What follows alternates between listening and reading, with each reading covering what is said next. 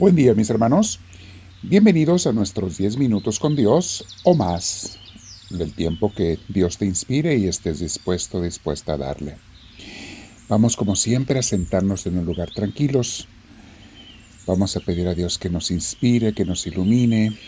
Este, y antes de comenzar la oración, si no lo has hecho, te invito a que te suscribas. Haz una pausa ahora.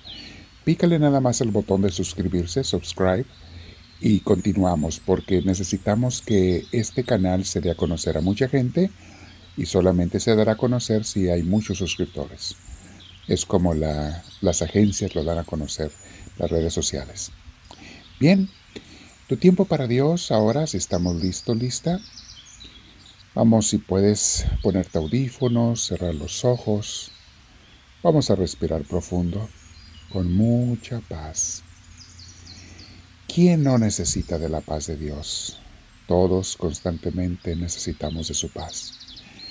Y te lo digo a ti, Señor, y mis hermanos todos que estamos en oración te lo decimos. Danos tu paz, Señor. Llénanos ahora, en este momento, de esa paz bendita que viene de ti, que como dices tú, Jesús, no es como la que el mundo da. Mi paz les dejo, mi paz les doy. Y mi paz no es como la que el mundo da, decías en el Evangelio de San Juan Jesús. No lo sigues diciendo hoy en día. Quiero esa paz, Señor, te lo pido. Ven a todos nosotros que estamos haciendo oración. También danos tu luz para saber lo que tenemos que hacer cada día. Y hoy en este mini curso de qué es ser un cristiano, vamos a hablar un poquito de nuestra relación con la familia. Para muchos de nosotros es la gente más cercana, con los que más convivimos. Esa es la familia. Y el tema de hoy se llama ¿Qué hacer cuando en mi familia me colman la paciencia? sí, mis hermanos, hay veces que algunos nos podemos sentir así. Es común para muchos el sentir a veces que los familiares nos colman la paciencia, es una expresión que usamos muchas gentes. O sea, acaban con mi paciencia. Porque vemos que no quieren cambiar algunos de ellos, ni sus actitudes negativas, ni sus acciones dañinas. Algunos de ellos de plano son tóxicos. Y vamos a decirlo sin juzgar, pero reconociendo lo que es. Ahora, si yo soy esa persona, bueno, la reflexión me tiene que hacer meditar el día de hoy y te pido Dios que me ayudes a cambiar, porque a veces yo soy el que está dañando a los demás. Ilumíname, Señor, Quizá no sea el peor de la familia, pero puedo tener, todos tenemos imperfecciones. ¿Qué es, Señor, lo que tengo que hacer?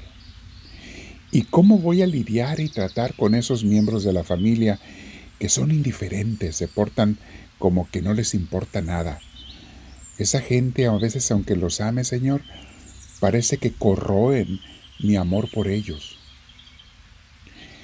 Hoy tú, Señor, nos hablas de amarles, y tener paciencia con ellos, porque tú mismo la has tenido con nosotros, Señor, conmigo.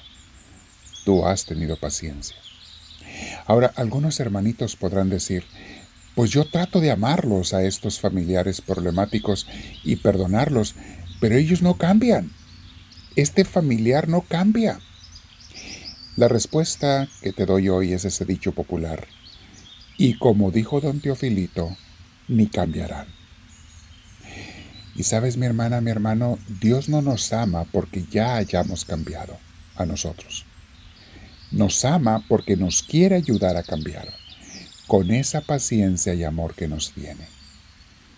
Dios también nos comprende, mis hermanos. A ti te comprende, a mí también, cuando se nos dificulta amar a los no amables. O sea, las personas que es imposible amar por su comportamiento, su forma de ser. Pero a veces se nos dificulta y también Dios te quiere ayudar para amarlos a ellos. Él mismo nos ofrece su ayuda y su Espíritu Santo para perdonar y ser pacientes si tan solo se lo pedimos con insistencia. Eso es clave, mi hermana, mi hermano. Pedirle a Dios con insistencia, Dios mío, ayúdame, dame la paciencia que necesito. Dame esa luz que necesito también para entender cosas que no entiendo y comprensión para entender que a veces la gente actúa mal porque ellos están dañados. Más que una mala voluntad, hay un daño en sus corazones.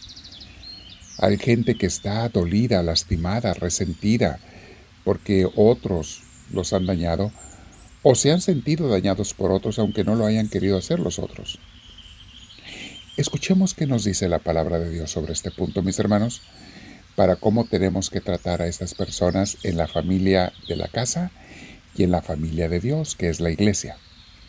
Dice la carta Colosenses, capítulo 3, versículos del 12 al 15.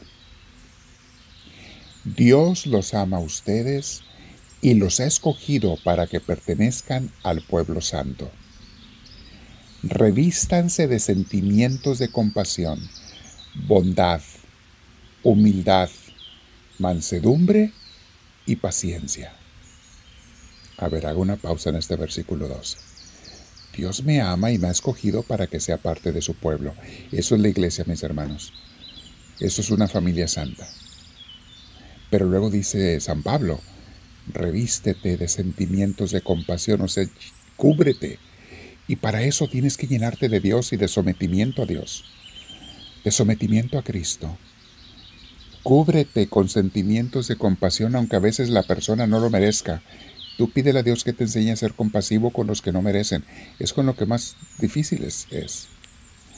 Cúbrete, dice, con sentimientos de bondad, de humildad, de mansedumbre, y de paciencia. Y esto le tenemos que pedir mucho a Dios, mis hermanos, la paciencia. Versículo 13 dice, soportense unos a otros. O sea, sabe Dios, sabe San Pablo que somos imperfectos y nos vamos a dañar unos a otros a veces. Y dice, soportense unos a otros y perdónense si alguno tiene una queja contra otro. Así como el Señor los perdonó, perdonen también ustedes. ¿Se acuerdan, mis hermanos, del Padre nuestro que Jesús nos enseñó? Una frase que dice, perdónanos nuestras ofensas como también nosotros perdonamos a los que nos ofenden. A eso se refiere aquí también San Pablo. Dios te perdona si tú perdonas a los demás, aunque ocupes de su ayuda y aunque a veces se te dificulte. Perdonar como Dios nos perdona. Y luego versículo 14. Sobre todo, revístanse. Acuérdense que está hablando de revestirse. Primero dijo sentimientos de compasión, bondad, humildad, mansedumbre, y paciencia. Y ahora dice, revístanse de amor, que es el lazo de la perfecta unión. O sea, todo eso se puede resumir en el amor. Y lean 1 Corintios 13, capítulo 13, sobre qué es amar. Y no va a hablar de esto, mis hermanos. O podemos leer eh, Gálatas 5, 22 y siguientes sobre los frutos de la gente que tiene el Espíritu Santo. Primera Corintios 13, que es amar. Gálatas 5, 22. Ok, ¿cuáles son los frutos que tienen las personas que aman, que tienen a Dios, que están llenas del Espíritu Santo? Y dice, así como el Señor los perdonó, perdonen también ustedes. Versículo 14. Sobre todo revístanse de amor, que es el lazo de la perfecta unión. El 15.